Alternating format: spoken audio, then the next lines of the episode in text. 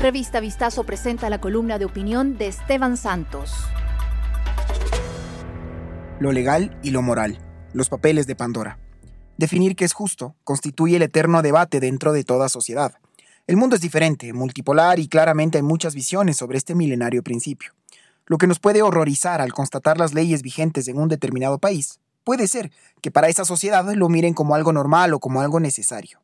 Para mí, este es el caso de los denominados paraísos fiscales lugares en donde de acuerdo a su legislación es absolutamente legal constituir una empresa que viva solo en el papel, sin empleados o actividad comercial alguna, más allá de proteger o esconder capitales de sus dueños, o en su defecto, que paguen sumas considerablemente menores en impuestos, en resumen, que su naturaleza jurídica sea exclusivamente el proteger la riqueza del patrimonio de sus dueños. En Latinoamérica, dentro de sus élites, es una práctica casi común el hacerse de estas sociedades.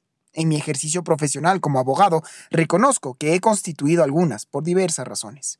Considero, por ejemplo, como válido que un empresario exitoso constituya una empresa en otra jurisdicción offshore porque su giro de negocio le obliga a tener sedes en diferentes países y sean necesarias la apertura de cuentas bancarias y compañías en el exterior, a fin de dinamizar su actividad comercial. De igual manera, creo que es absolutamente legítimo que debido a factores negativos como la inseguridad política y jurídica muy común en nuestra región, obligue a personas honestas a proteger el fruto de su trabajo bien ganado en países donde se les ofrece mayor seguridad. Pero también tenemos que estar claros, y esta es la parte que está bien genere una polémica mundial, porque estas sociedades son de igual manera utilizadas para lavar dinero, esconder actos de corrupción y evadir impuestos.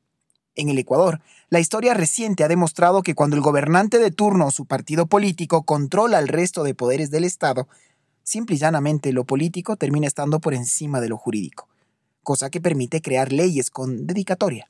Para mí, este fue el caso de la prohibición que tienen ahora los candidatos políticos a la presidencia desde 2017 de no poder tener ninguna compañía en países considerados como paraísos fiscales. En su momento, el correísmo lo que buscaba era eliminar así al hoy presidente de la contienda electoral. Por esta razón, invito a subir el nivel del debate. Hay que separar a la paja del trigo y tener mucho cuidado en mezclar a justos con pecadores. Más aún, cuando existen claros intereses políticos de grupos opositores al régimen que exclusivamente buscan su fracaso. Esto no quiere decir que no se investigue, todo lo contrario.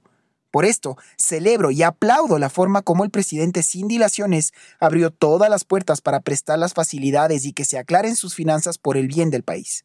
Hay que reconocer y admirar a quien logra hacer su dinero honesto. Lejos de ser un pecado, a quienes trabajamos para lograr un sustento, nos queda claro, cuesta mucho hacerlo. Por esto, hay muchos mandatarios y políticos que le deben explicaciones a sus mandantes, que se aclare el origen de sus fortunas, si existieron o no defraudaciones al erario nacional y sobre todo si existieron dineros mal habidos. Finalmente, estemos claros y recordemos que si queremos realmente atraer capitales a que inviertan en el país, la forma no es asustándolos, sino creando un ambiente de seguridad jurídica y política que permita su llegada. Escucha todas las columnas de opinión de nuestros articulistas y otros podcasts de Revista Vistazo en nuestros canales de streaming.